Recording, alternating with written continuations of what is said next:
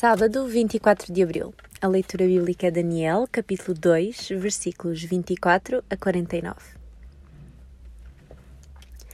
Então o rei Nabucodonosor inclinou-se respeitosamente até ao chão diante de Daniel e deu ordens para que lhe apresentassem sacrifícios e ofertas.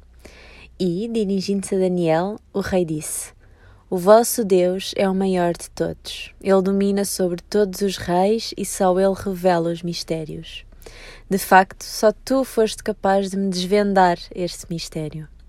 Em seguida, concedeu a Daniel grandes honras e ofereceu-lhe muitos e valiosos presentes. Entregou-lhe ainda o governo da província da Babilônia e fê-lo chefe supremo de todos os sábios do país.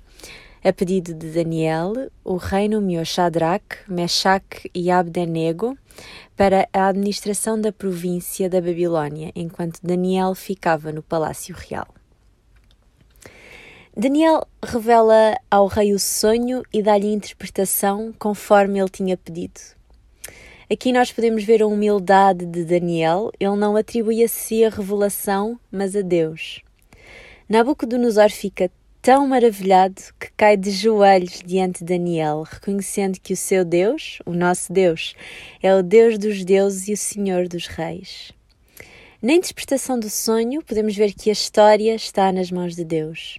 Reinos virão e cairão, muitas destas coisas já aconteceram, mas a mais importante está para vir: o reino de Cristo triunfará.